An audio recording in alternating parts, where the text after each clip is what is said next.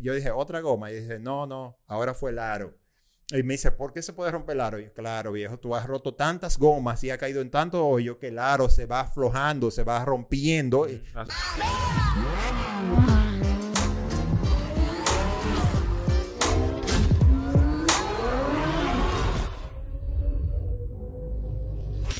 Y hoy estamos en el segmento Top Driver. Y vamos a hablar de los hoyos, huecos, baches, como usted le quiera llamar o como usted lo conozca.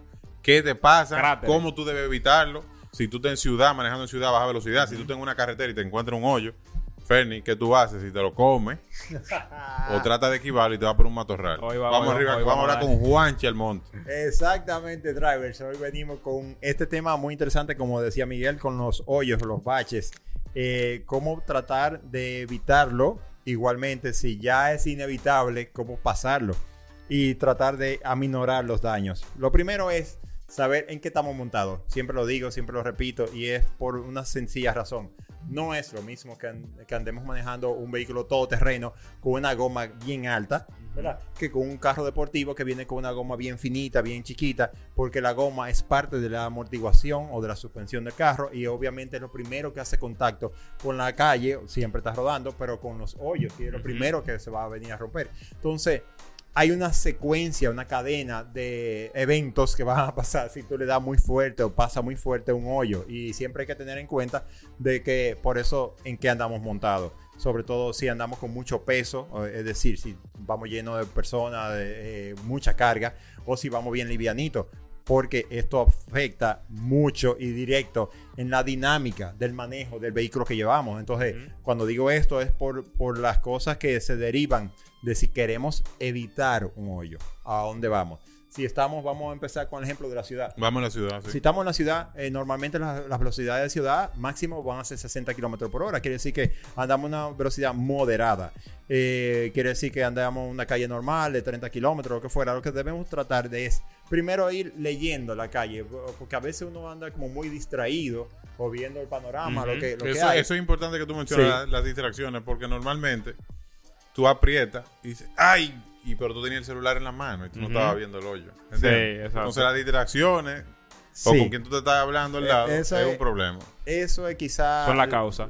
Claro, es, decir, el- cuando, el- cuando digo el- leer la calle, es que nosotros vamos viendo lo que hay, no necesariamente lo que hay a los próximos 10 metros del carro, sino lo que viene más adelante, porque tú te puedes programar de que, de que ya tú ves que hay algo y ya tú te vas posicionando para no llegar al hoyo, para no, para no comerte el hoyo, para no caer y para no maltratar el carro. Entonces, hay varias cosas. Si tenemos un vehículo de frente y vamos manejando, eh, como hemos dicho en otros capítulos, la idea es tener una distancia prudente del carro de adelante para poder leer, ver con, con tiempo eh, y prepararnos de dónde vamos a pasar. Porque hay veces que si vamos muy cerca de un carro, incluso el, el carro de adelante cae en el hoyo, tú vas a caer igualito. Claro. Porque tú estás tan Tú lo estás que siguiendo full. tú lo estás siguiendo y no puedes verlo. Entonces Ujú. la idea es que tú tengas una distancia prudente de que si el carro eh, de adelante cae en el hoyo, tú tengas chance de maniobrar porque ya tú viste lo que hay. Eh, sobre todo si tú estás en la calle, tú tienes chance, de, porque anda a menos velocidad, de reducir la velocidad. Quiere decir frenar. ¿Por qué? Si hay gente que cree que, ah, no, déjame pasarlo rápido. Peor, ¿eh? Peor.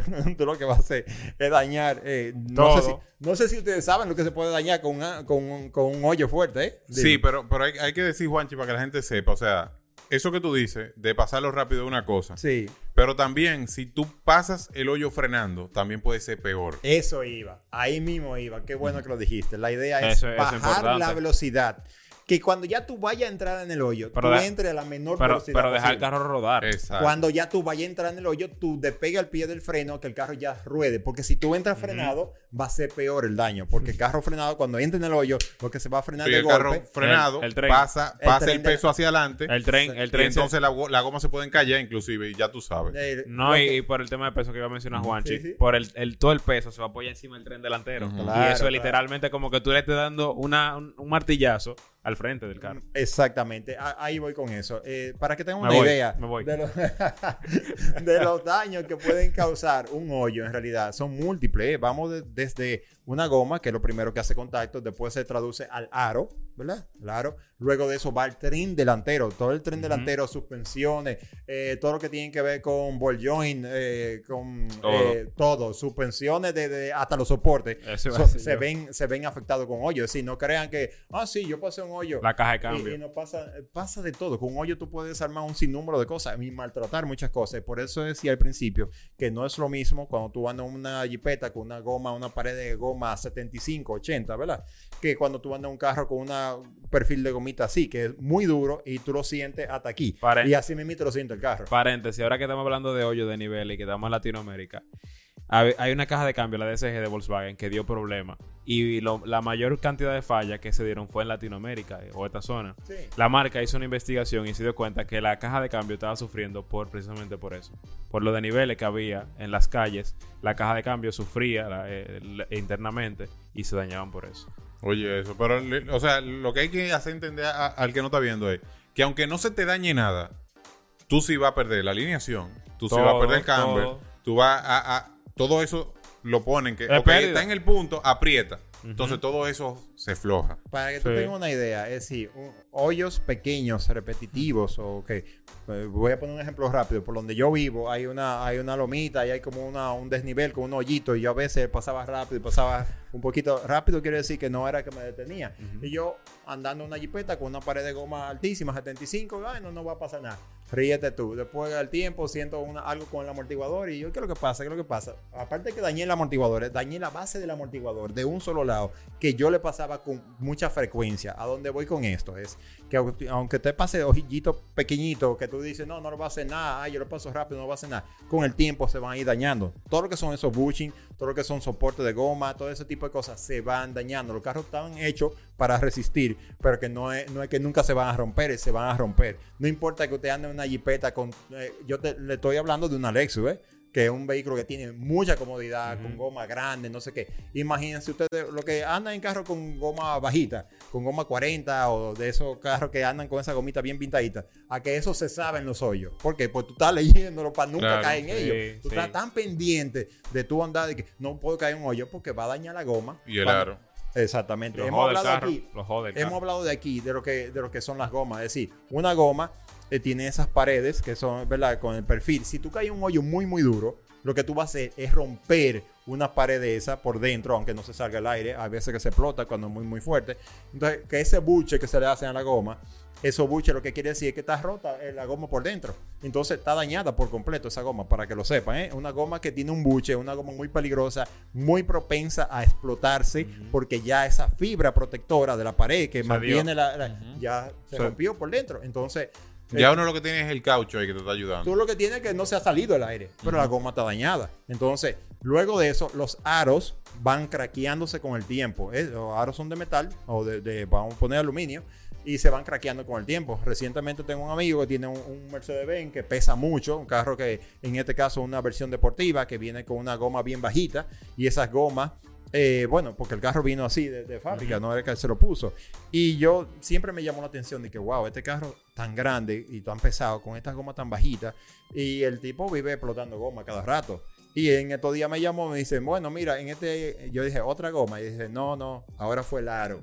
Y me dice, ¿por qué se puede romper el aro? Y claro, viejo, tú has roto tantas gomas y ha caído en tanto hoyo que el aro se va aflojando, se va rompiendo. Y Hace no había micro- rotado el aire y llegó un momento que se dio. Y él me dijo, pero fue una cosita chiquitica que ni se veía, una junta de, de un puente. Nada, ahí se rompió un aro. Imagínate tú. Entonces, por eso decía al principio en qué andamos montados. Los carros con goma muy bajita tenemos que cuidarlo más y debemos ser más cuidadosos. Entonces, si estamos manejando en la ciudad, sabemos ya que debemos bajar un chin la velocidad. Si ya nos vamos, vamos a entrar en el hoyo, tratar de aminorar. Eh, si, si vemos que el hoyo no es tan grande, ¿verdad? Que podemos tratar de, aunque sea pellicar un poquito, porque el hoyo normalmente eh, tiene una pendiente así. Si tú, en vez de pasar por el, el mismo medio, tú lo pasas como un chin por el lado, la goma aguanta un poquito y no cae tan fuerte. Sí, son truquitos de tratar de, de aminorar el golpe, no caer tan fuerte y a menos velocidad. Por eso le decía, es sumamente importante. En la ciudad, entonces, en la va- ciudad podemos, terminando con la ciudad, podemos maniobrar porque andamos a menos velocidad. A menos velocidad, sí, claro. Entonces, cuando quiero decir maniobrar, es que en realidad las maniobras con la, en la, a menos velocidad podemos hacer un zigzag de cierta manera y vamos más controlados. Entonces, de esa manera no tenemos ese, ese riesgo tan grande de poder salirnos de control y demás. Y ahora vamos en la carretera. ¿Qué pasa en la carretera? Cuando vamos a más velocidad, y tratamos de hacer una maniobra evasiva porque vimos un hoyo, porque ya lo pudimos identificar el hoyo, ¿verdad? Pero eh, peor es si tú no, si tú no lo ves. Si, si vamos a la carretera, caemos un hoyo, muy posible que como vamos más rápido, eh, los hoyos eh, hacen más daño. Es decir, tú puedes romper una goma, explotar una goma, romper un aro, romper la suspensión en un hoyo a mucha velocidad. Entonces, en la carretera, obviamente, si vemos un hoyo, no podemos pegar los frenos porque vamos a velocidad de carretera, porque pueden venir gente detrás, hay un sinnúmero de cosas, de factores. Entonces, tenemos que tener el doble de cuidado en la carretera. No podemos hacer un zigzag, porque a la mayor velocidad que vamos, eh, el carro, el balance de peso de cómo el carro está tú lo estás sacando de estabilidad el carro. Estamos eh, trabajando con el peso del carro y sobre todo si vamos muy cargados o si vamos a un vehículo todoterreno, que sea alto, que el centro de gravedad está alto. Entonces tú no puedes en realidad maniobrar fuerte el carro porque en, al revés de, que tú te vas a salvar por el hoyo, tú lo que vas a sacar el carro de control y, al final eh, tener un eh, accidente es, peor. Tener un accidente fuerte. No va a romper el aro ni la goma, pero va a dar tal Exactamente. Y te va a matar fácilmente. La idea entonces en este Y el caso, aro nuevecito después. Sí, no, hay un sinnúmero de cosas. Hay un sinnúmero de cosas que pueden pasar. Pero la idea en esto es, obviamente, tratar de bajar la velocidad de nuevo. Y si vamos a hacer maniobras, no ser brusco con el carro, no ser brusco. Si ya, Ya, ya, hicimos así, si hicimos ya un zigzag para tratar de evitar el hoyo, no tratar de hacer y volver duro para atrás, porque entonces estamos maniobrando mucho el peso del carro. Mientras más rápido vamos, es un efecto péndulo que hace. Entonces es muy peligroso, sobre todo si andamos en un vehículo alto. Eh, tener eso sea, mucho eso es lo que la mayoría de la gente maneja.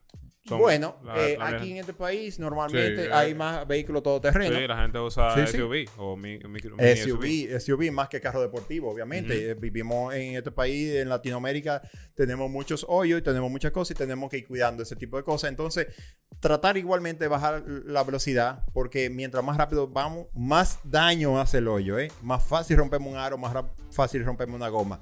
Y vámonos a otro ejemplo, cuando está lloviendo. Los hoyos no se ven. Ay, cuando está lloviendo, ¿qué yo hago? Mucha gente rompe aro. Eh, bueno.